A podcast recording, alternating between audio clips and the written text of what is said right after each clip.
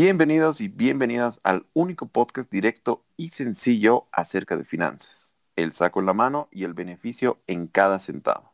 Yo soy Antonio. Y yo soy Rodrigo. El día de hoy explicaremos qué es un DPF y los beneficios del mismo. Bueno, Rodri, empecemos con la definición del DPF.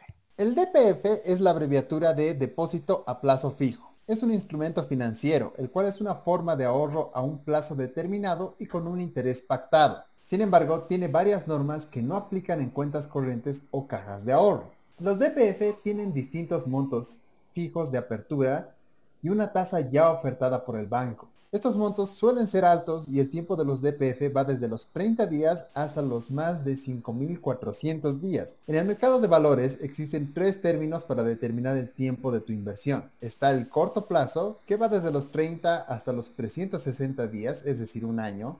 Después está el de mediano plazo, que va desde los 360 hasta 1080 días, tres años aproximadamente. Y por último está el largo plazo, que va desde los 1080 días hasta el final del plazo.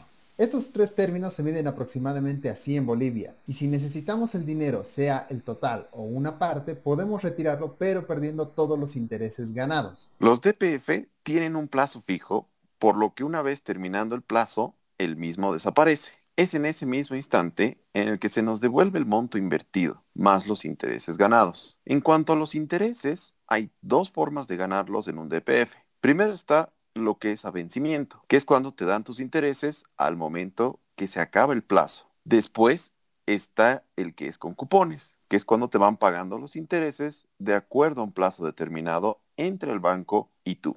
Estos plazos para ganar estos intereses pueden ser mensuales, diarios, semanales, semestrales, etc. Todo dependiendo de lo que pactes con el banco. Los DPFs pueden ser para personas naturales o para empresas. Se necesita un documento de identificación vigente, llenar el formulario de solicitud de constitución del DPF y la inscripción en el Padrón Nacional de Contribuyentes. Un consejo para abrir un DPF es que es bueno ver cuánto interés ofrece la mejor cuenta de ahorro a un año, es decir, 360 días, contra lo que un DPF ofrece de interés a un año también. Así podrás darte un parámetro de qué te conviene más para invertir tu dinero. Pero no te olvides que en un DPF tendrás que mantener tu dinero durante el plazo que dure este, mientras que en una caja de ahorro puedes retirar tu dinero sin ningún tipo de penalización.